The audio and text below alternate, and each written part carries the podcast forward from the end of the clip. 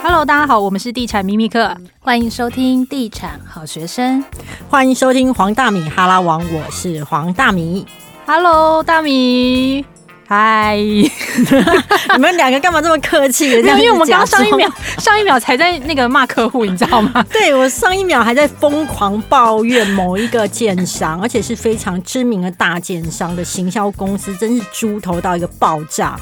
我好久没有脾气这么烂过了。到底发生什么事？大家透露一下。可以啊，就是他们想要找我合作啊，但是每次我就是因为我很在乎那个东西是不是好，我觉得给我多少钱这个是其次。但是最核心的一定是产品，它是好的，因为我认为粉丝不是傻子，如果你的东西不好。你卖的很好，你就死定了，因为就代表会有很多粉丝，其实，在背后都会对你失望。嗯，所以你要知道一件事情，你的产品一定要是很好的，你你跟粉丝推荐的东西一定要很好。所以大部分跟我合作的任何的业配或是团购，第一件事情我一定最在乎的是产品好不好。那这一家建商来找我合作的时候呢，我对于他们的产品是什么，我第一个先询问，但他们每次呢都跟我回避这个问题，然后呢，最后就不小心就把我加入群组了，然后呢，我又继续问他说：“那你们的产品到底是怎么样？”又继续据点我。然后只要就是稍微哦，他们很妙哦。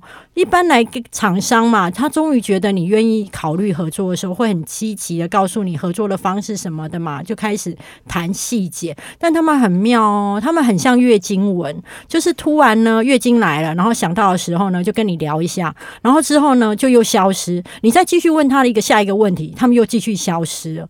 哦，你突然会觉得这一家建设公司也太财大气粗了，根本没有把人当人看。所以我刚刚就非常火大的骂了他一顿。我跟他说：“请问你们今天是找网红合作，还是在叫小姐？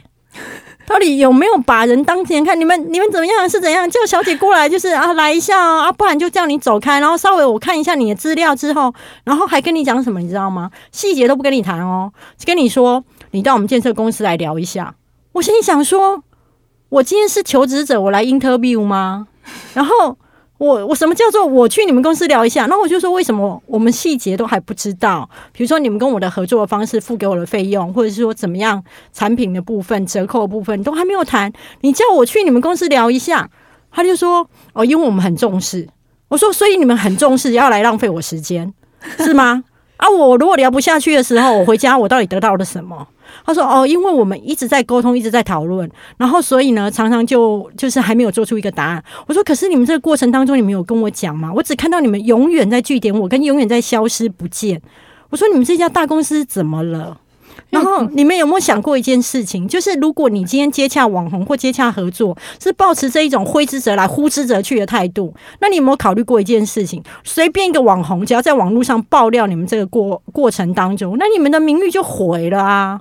对，所以我刚刚就骂他骂很久。我刚刚听米姐骂人啊，我觉得还蛮舒爽，因为米姐压力太大。我可以感受到他以前在电视台当主管，应该也是。哎、欸，没有没有没有，他对我们很好，我对属下很好，真的哦，我对属下很好。所以刚刚他这么生气，其实我还蛮讶异的，因为他对啊，因为他对人都很好啊，很客气啊。我大部分的时候对属下在只有在一开始。属下进来的时候会严格，因为我觉得当一个呃记者，他还没有开始定型，他还在一个学习阶段的时候，你要对他很严厉，因为你要让他学会真功夫。那等到他翅膀硬的时候，是真的翅膀硬啊，而不是因为他只是资深，但是他其实他的功夫都弱弱的。所以我在一开始对于属下呃最越菜的菜鸟。在前面的两三个月，他是会很痛苦的，而且我一定见死不救，因为我必须让他自己去摸索，跟自己觉得说感受到那个压力。可是等到他熬过了那个试验期，其实我对属下还有对很多，我其实态度都超好，所以我不得不佩服这一位建设公司的窗口。可以让我这几年来，我第一次可以感受到，天呐，我跟人沟通真的是要加油。我刚刚真的觉得我人在修行，你懂吗？对不起，我应该还要在深山再练习一下。实在是太有趣了，因为我知道你最近团购做的不错，嗯，然后也就是应该有存到一些钱，也最近在看房子了，对不对？哎，我第一个我要分享一件事，就是说人生当中啊，永远你都要去尝试新的东西，但是你的本心要不变。就是我觉得任何东西，不论是你做业配、做团购，或是写文章，你都要有良心，嗯，而不是只看到钱。那我。以前做团购合作的方式都是拿基本稿费，那一般网红的基本稿费其实就直接讲，大部分就是在五万到八万。明星的话会好一点，明星的话大概在十万到二十万，但是都是一个比较好的明星，比较有名的明星了，他的业配的基本稿费的价格才会这么高。那基本稿费是什么意思呢？就是说不管这个产品卖得好不好，厂商就要付你这么多钱了，所以对厂商而言，他的其实是有一些成本的压力。那可是当时我在开，大部分以前都收基本稿费，所以了不起就赚个五万到八万。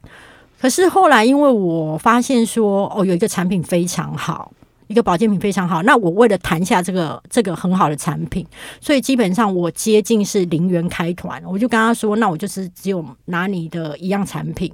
但是我就是用抽成的方式，因为我真的觉得那个产品太好了，所以我希望能够介绍最好的产品给我的粉丝。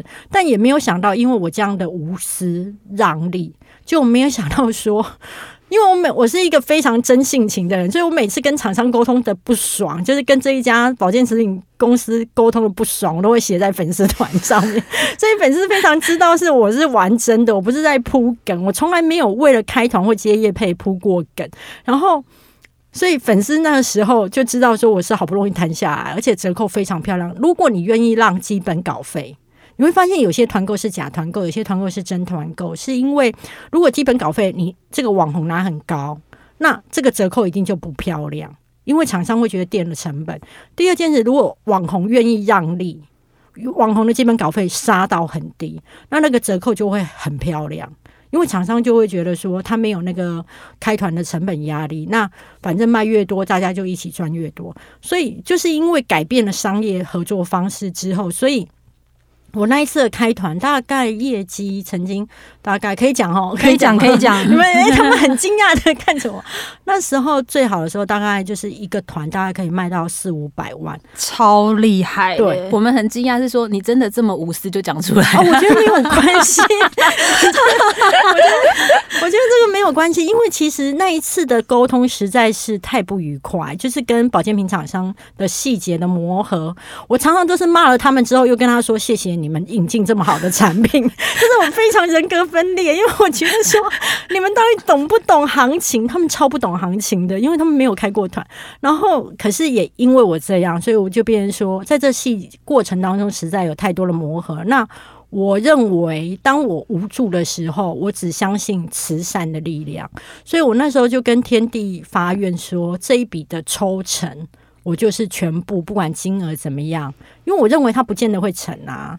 然后我就觉得全部都捐给做公益，所以后来捐出去的钱其实也很惊人，很不容易。因为我最近有看你粉丝团，你有说你捐了四十九万给苹果基金会。对，这一次捐了四十九万，上一次是两分两笔嘛，所以上一次分两笔的话是四十二万多。所以你只要看我愿意捐出去的时候，就表示说，其实要么就过程当中我觉得很不顺利。那我觉得，那这笔钱我就捐给天地。另外一个过程是，我认为我没有把握，那所以我也第一，我我我会同意接的时候，我就把厂商当我自己的朋友。那如果卖不好，我觉得对那个行销窗口也是伤害，所以我会觉得我要去思考一个怎么样可以让。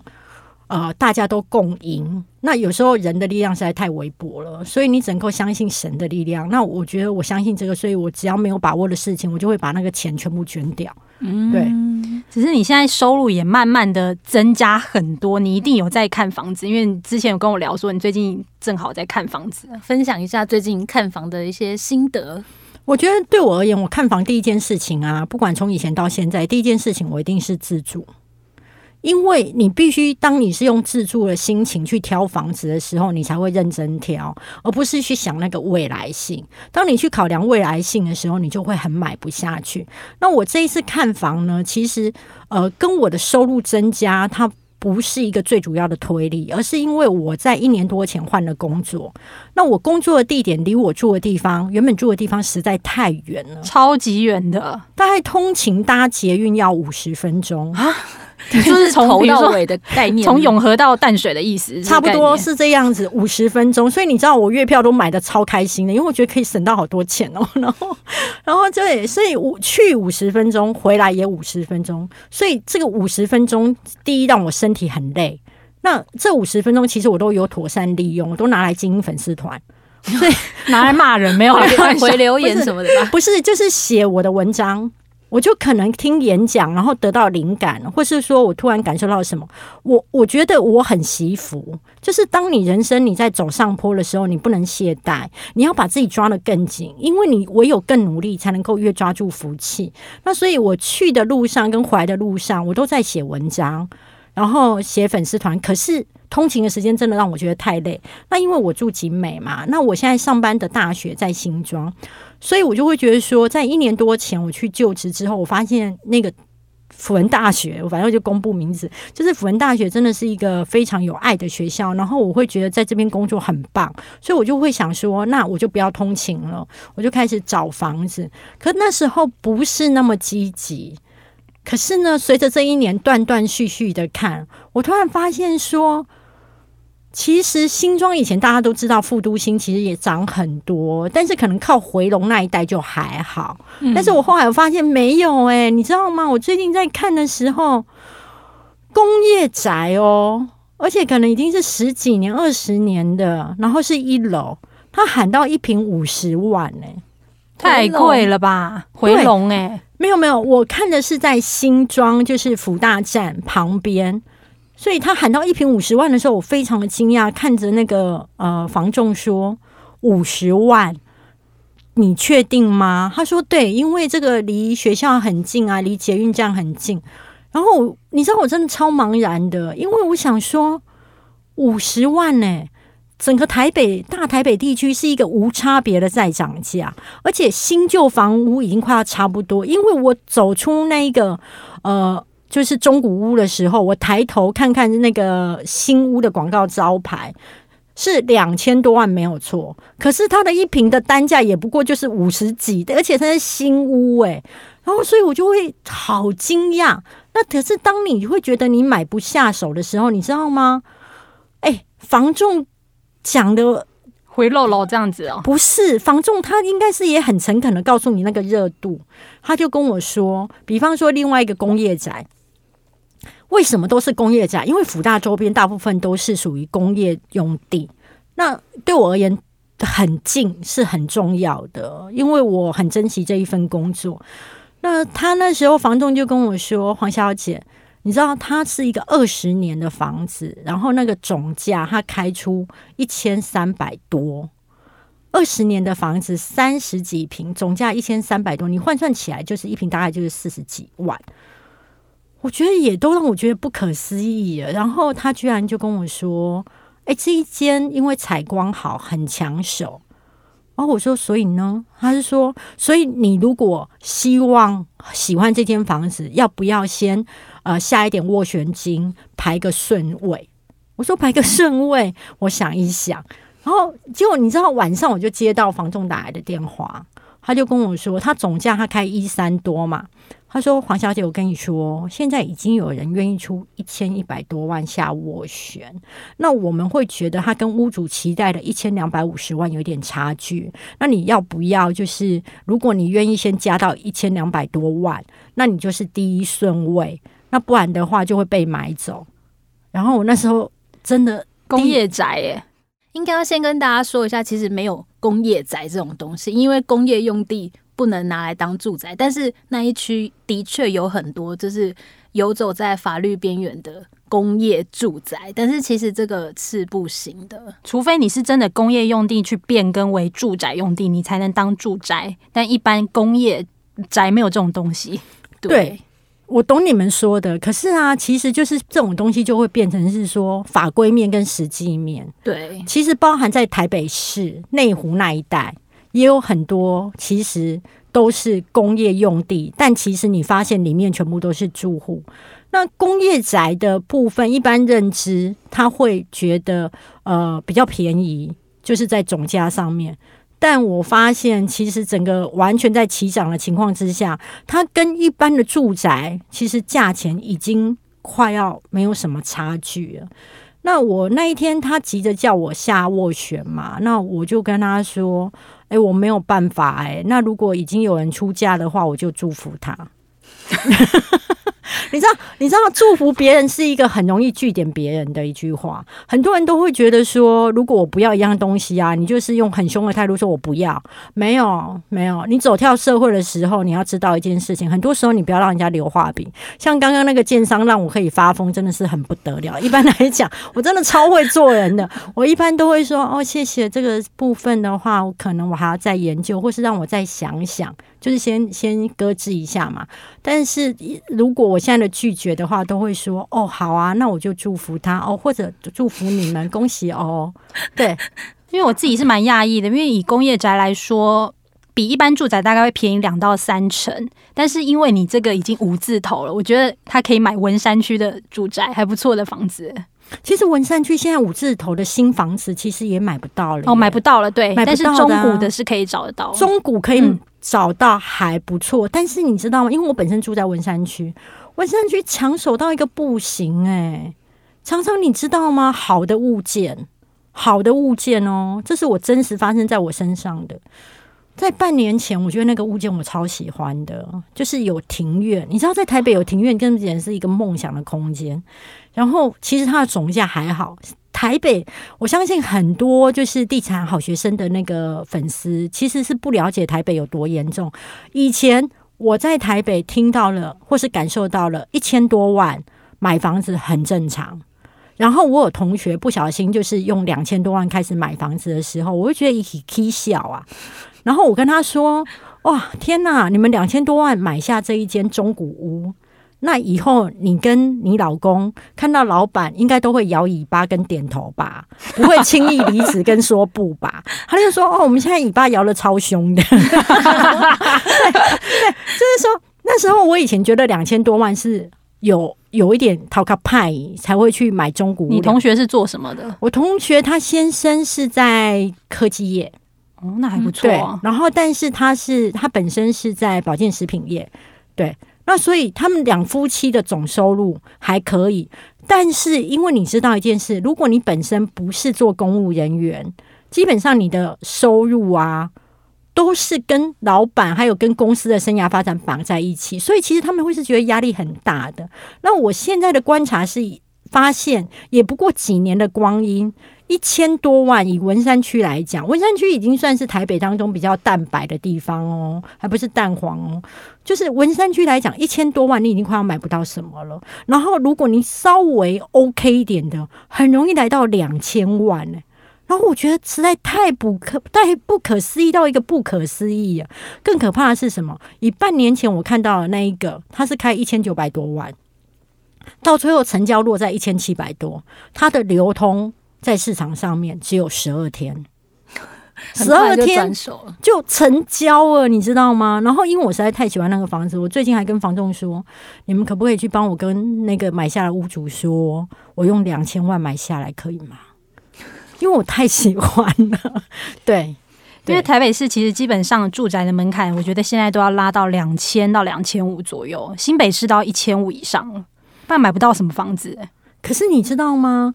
如果以这样子的价格，其实不要说一般寿星阶级买不起，就算爸爸妈妈有本事的，其实也是要帮助帮助小孩，帮助到很吃力耶。对，所以我会觉得很可怕。而且有时候其实中古屋的行情真的是开得很凶，甚至还跟新城屋差不多，这是我们发现的现象。对，我可以分享一个吗？诶，我们节目现在会不会录太长了？不会不会，可以分享完之后再好好。我先分享一个，就是说，其实台湾的房仲市场，因为我，我比较偏好买中古屋啦，因为我很喜欢捡便宜嘛，这是我不论是买衣服或买东西一贯坚持的原则，就是便宜，然后又要买到好东西。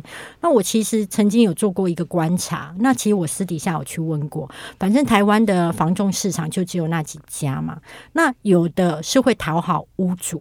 有的是会讨好买方，那你会发现，因为我比较不好讲是哪的哪哪哪一家啦，所以你去做观察。当你同一个物件在 A 这个房仲公司，它可能会比 B 这个房仲公司多出一百到两百万的开价，因为多出来的那一个价格，因为那一家企业喜欢讨好屋主，嗯，所以它的开价都很高。但是另外一家企业，他在做房仲买卖的时候，他拼的是快速成交，所以他比较讨好卖方。